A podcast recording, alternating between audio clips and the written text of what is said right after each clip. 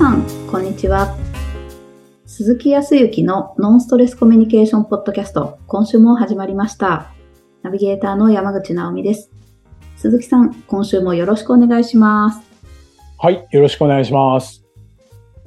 えっ、と、この今日の配信はもう9月の中盤にあって、半ばになってるよね。そうだよね。はい。うん。もう秋本番になってくるんでしょうけど、まあ、秋本番でって言って、沖縄まだ暑いですとかって言うんだろうけど、まあ間違いなく、うん本州も間違いなく暑いからね。そうですね。そう。本州の方が断然温度は暑いからね。あー、ねえ、なんか意外な感じですよね。この前バスケットやってたじゃないですか、沖縄で。おおはいはい。はい、すごい盛り上がりで、ああ、これが噂に聞いていた鈴木さんからもバスケが、あの、熱いっていうお話。ものすごい暑さの中やってたわけですよね。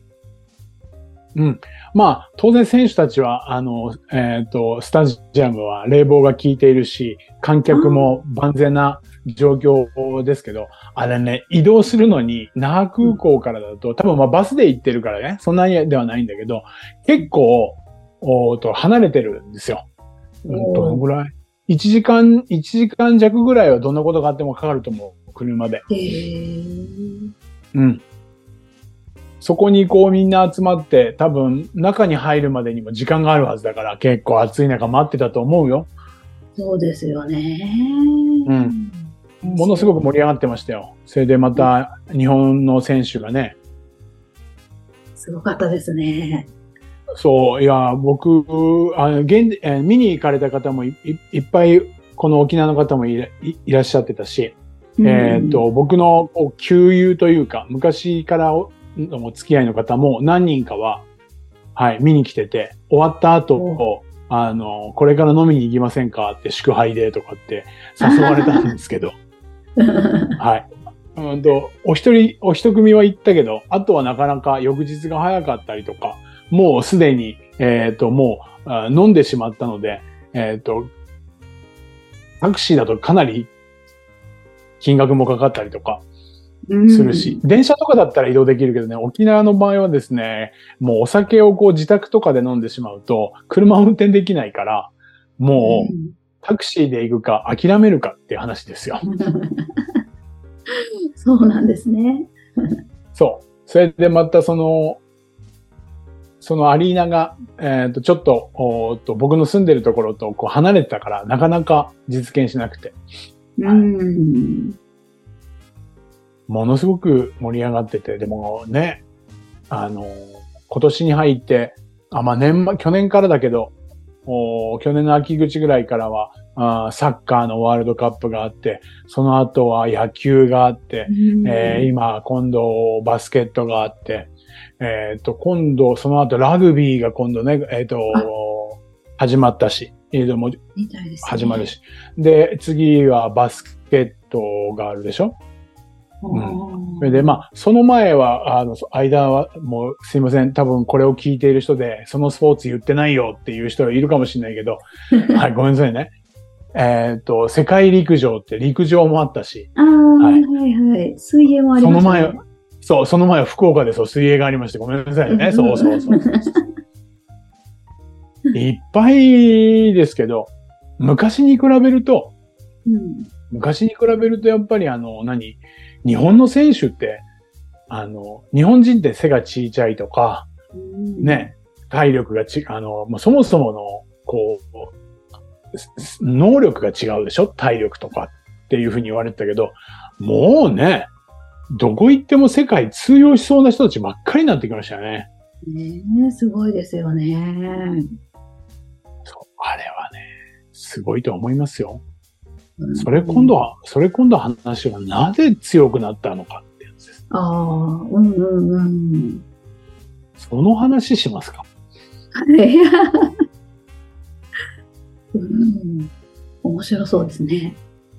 あのーまあ、そんな難しい話じゃないんですけどね。難しい話じゃないんですけど、まあ、いろんな捉え方はあると思うんですけど、僕はそのコミュニケーションのお話を常にしていたりとか、それはうん対相手とのコミュニケーションとか、対自分とのコミュニケーションっていうふうに言ってるじゃないですか。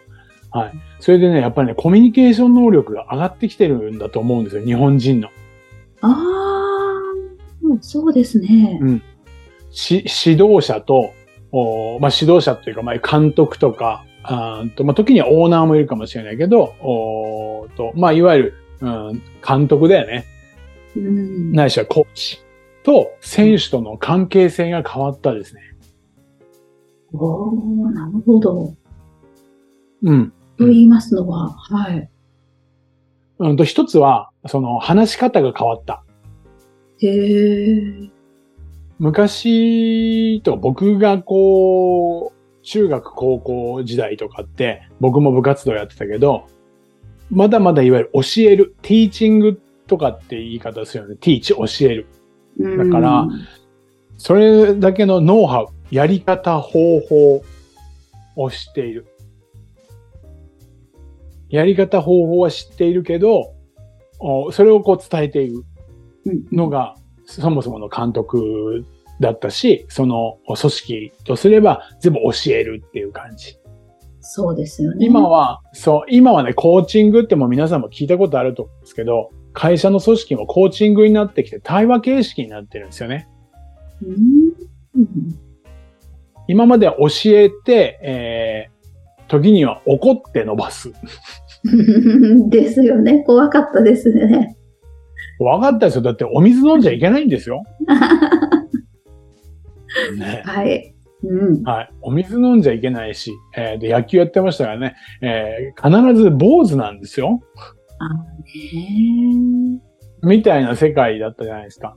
はいねはい今年の高校野球も、慶応高校さんが107年ぶりに優勝したって言って、えーエンジョイベースボールって言って、みんな髪の毛はね、あの、かっこいい今、今風でね。そう。はいはいそれで監督はほぼほぼ口出しはしませんって言って、みんなであ、やる野球で。それで優勝しちゃうんですよ。はい。僕が高校野球やってた頃っていうのは、はい。もう監督は絶対で、監督の言うことをこう聞こうって、自分から動こうなんで、あんま思ってなかったですね。あ、確かに。はい。これ、なんでこう世界に通用するようになったかっていうと、その教えるっていうこと自体は、どっちも教えてるんだと思うんですよ。うん、うん。皆さんもそうだな、えっ、と、親と子という立場であったりとか、会社にね、勤務されていらっしゃる方も多いと思うんで、えっ、と、上司と部下とか、ないしは組織のリーダーとか、と、あとはその組織の一人とかっていう風になってると思うんですけど、以前はやっぱり経験値が高い人たちが、えっ、と、いろいろなその考え方だとかって言ったところで一番いいと思われるものをやってましたよね。こう提供してて、うん教えて。うん。で、当然のことは教わる側も教わってましたよね。はい。それが最近、うそれでもね、うんと伸びる人は伸びるんです。ええうん、うん、僕、僕はね、伸びなかったんです。うん。ああ、そうでしたか。そうなんです。何が違うかって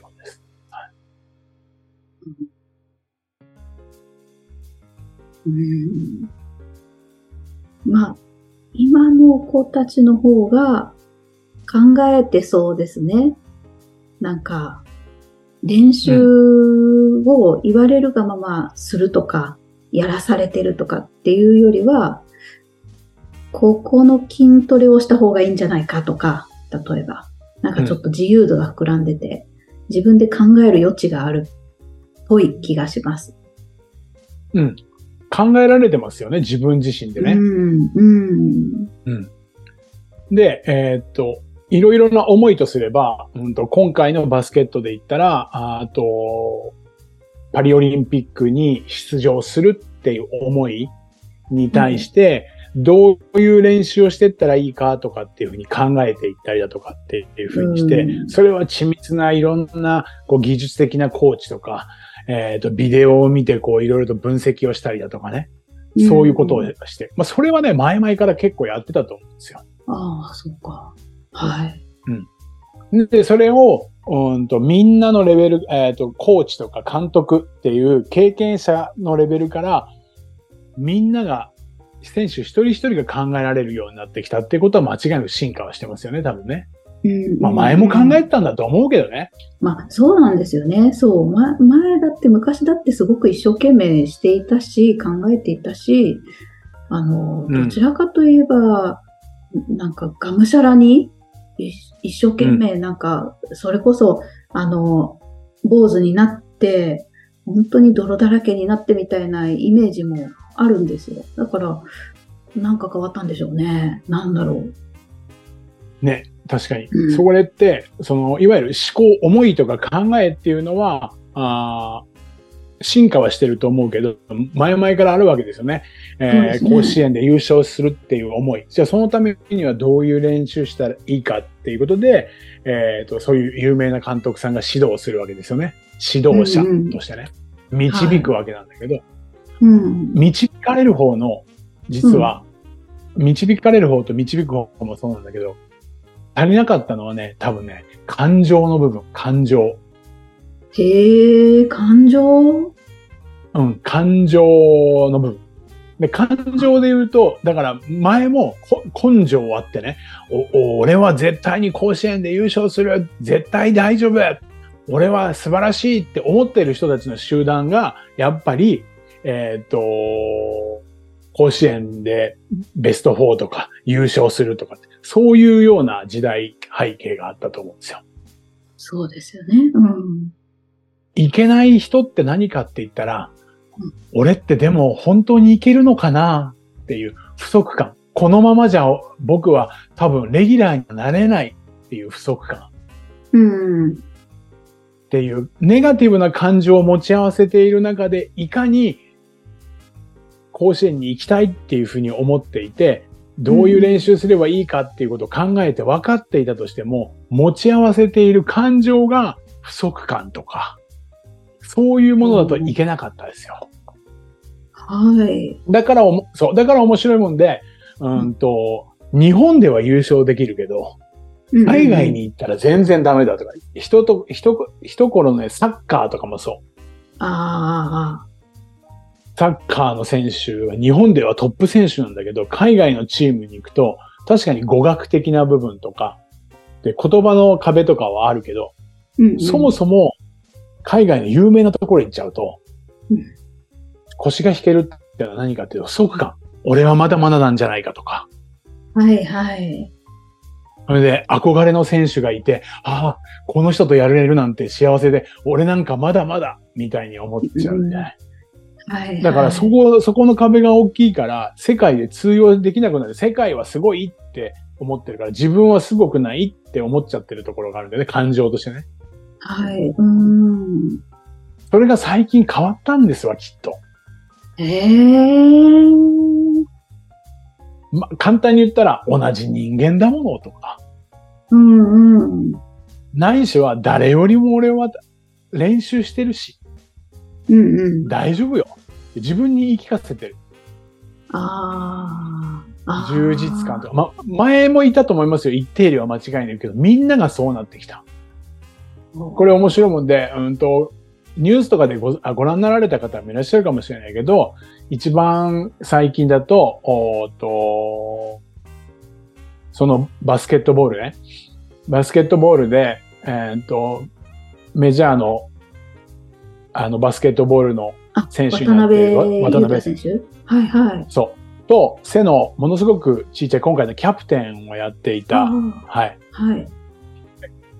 えっ、と、彼が休憩時間、そう、富樫選手、そう、うんうんが椅子に座って、もうぜいぜい言いながら、うんえっ、と、わ、ぜいぜい言いながら笑いながら会話してるんですよ。へえ。そう。あまだ、あの、最、最後の練習、試合の前の練習の時に、もうじ、もう、間違いなく、あの、勝つとか負けるとかっていうのは最後なんだけど、多分世界で一番俺たちが練習してるよね。間違いない。これは自信持っていいよねって。間違いないね。だから本当練習してるもんって。いいことばっかりを二人で会話してる。ええすごい。その中でも絶対に背は小さいとか、えっ、と、体の大きさが負けるとかっていう不足感は持ってるけど、不足感以上の充実感とか、そっちの肯定的な部分をいっぱい持ってその会話をしてる。へえー、すごい。っていうシーンがあったりだとか、あとは、えっ、と、今回、えっ、と、監督をされた、ね、えっ、と、アメリカから来られてる監督も何かって言ったら、どれだけやったのって大丈夫だから。あ、言ってましたね。そう。ほんで、信じてるから。うん。し僕のこと信じてる？信じてる。僕も君のこと信じてるからって。全部そういうこと。そっちをベースに、でもやら、や、えっ、と、しえー指摘したことのルール的な部分とか、こうやりましょうって決めたことに対して反していたら、なんでできてないのって、ちゃんとそこやらないとね、っていう指摘は絶対あるけど、基本は認めている。信じてるよ。っていうコミュニケーション力が上がっている。相手を否定しない。否定もするけど、動けていないことに対して、目標に決めたことに対してそこに至ってないっていう指摘はするけど、人格的な否定だとか、そういうことをあまりしないから、だからどちらかというと、あとは認めてる。できたことを認めている。だから、あの、こ腰が引けなくなってきて、海外に行っても、要は不足感よりも充実感でここまで練習してきて、ここまでやってきたんだから、絶対俺は大丈夫っていう思いがあるから、不足感がないので充実感ばっかり。ああ、なるほど、そうか。メンタルの部分が強くなったってことなんですね。そうです。間違いなくメンタルの方が大きいってことですよ。未だに間違いなく日本人は海外の人から比べたら、バスケットだって2メーター20何センチって人がいて、えーとうんあのボールのリングのとこにどっちが手届くって言ったら、絶対そっちが有利だけど、その人を超えるためにはどうしたらいいかっていうことまでも考えられる。要はメンタル、感情の部分がしっかりしてくると、ポジティブだといろんな考えも湧く。ネガティブな人ってもう私なんかダメだから、もう全然全然でも考えられないです。そんなことって言っちゃうでしょ、うんうん、そうです。考え、メンタルが弱いと考えられなくなるんですよ。そうそう。だからポジティブにメンタルが強くなってくると、いろんなアイディアも出てくるし、いろんなことが考えられるよから、肯定的にね。それで、えーっと、今回、えーっと、ちょっと前ですけど、うーんと、ワールドベースボールクラシック、WBC ね、優勝したじゃないですか。最後はい決勝戦、アメリカだったわけですよ。うんうん。その時に、大谷翔平選手が試合前のロッカールームで、選手全員に何て言ったかって、これも知ってる人は言う、まあ、結構有名になったんですけど。憧れをっていうやつですね。そうです。今日、もう出てくる人たちはもう本当に野球人とすればもう憧れの人たちばっかりスター選手が出てくるんですよ。うん。でも憧れるっていうことは劣ってるっていう不足感になっちゃうじゃないですか。だから、はい今日だけは憧れ、これから出てっても憧れるのはもうちょっとやめましょうって。同じ人間だし、自分たち今まで以上やってきたし、ここまで勝ってきたんだからっていう、うん。っていうところのメンタル面をだからカバーしていく。だから勝っちゃうんですよ。そうするとそうか。はい。だからどちらかというと親子関係もそうだし、うんとまあ、夫婦の関係もそうだけど、うん不足感で生きてしまったりとかすると自分が不幸になったり相手を不幸にさせる。なんでやってもできないんだ。なんでやってもできないんだ。不足感ばっかり見るでしょ、確かにそれがなかったら勝てない、それがなかったら勝てなかったりとか幸せにならないんだったら、そこの部分は注意はするけど、うんうん。それ以上に、それ以上に充実している部分、できている部分っていうところをちゃんと認めてあげないと、不足感ばっかり目が行くようになる。うわこれはすごいことですね。なるほど。そう。はい。そう。コミュニケーションが、えっ、と、悪かったわけではないけど、コミュニケーションの取り方が変わった。うわ昔は指摘だけして、悪いところを注意だけしてればよかった。うんうん。けど、そもそも、だから世界には通用しない部分がスポーツとかではあった。はい。だけど、そこをちゃんとみえできているところを認めつつ、課題を解決していくっていううん考え。方。さらには最終的に、最後まではあなたのことを信じてるからここまでのことを話をするよとか、はい不足感よりも充実感とか、達成したことに対して褒めてあげるっていうようなこと。こんなことができたら、多分ね、組織力も上がっていくと思いますよ。すごい。なるほど。なんかちょっといろんな聞いてた情報とニュースでやってたことともリンクして、今、すごい納得感を得ました。はい。いろいろとね、そういうのが、スポーツって、やっぱり人間が体を使ったり、思考をフルに使うじゃない？はい。ね、体力的な部分とか、戦略的な部分、戦術とかも。だから、日常の僕らがやってることにものすごくイコールになる。僕らは、ほんと、すごい体力を使ってるわけじゃない。すごい思考を回してるわけじゃないけど、あの数十分とか、数時間の中で全てを出し切ろうとしているわけじゃない。で、結局同じ人間の能力だから、共通することいっぱいあると思いますよ。いやー、すごい突然、あの、打ち合わせもしないお話でしたね。本当すいません。こんな風に思った次第です。だから、うん、まあ、本当にバスケットが身近に沖縄でやってたんで、バスケットはすごく勉強させてもらいました。あーうんすごいですね。で、日本が、日本が勝った理由っていうのは本当に分かりました。あうん。あともう一個だと組織で言うと、まあこれはチャロットだけ付け加えますけど、えーとはい役割分担。役割分担がしっかりしてた。あの、うんだから、もうあの、富樫選手と渡辺選手って今名前出てきたけど、渡辺選手は何をする人って決めてるんです？ベースをそうなんですね。最さ最優先はこれをする。その次はこれをするっていう感じ。で、富樫選手は、えっ、と、これをする。ここでシュートを打つとか、こういうことを優先する。決まっているから、実はあんだけのスピードの中で、だいたい打てそうだと思うけど、失敗したらどうしようとかって思って、迷うだけで 0. 点何秒かかって、その間に手が出てきちゃうんですって。で効率性が悪いんだって。はいだから、、監督は何をしたかって言ったら、もうボール持ってそこにいたら即シュートを打つのがあなたの役割って決めてるから、迷いがないんで、それで失敗したことに対しては、あの監督は怒らなかった。おー、すごい。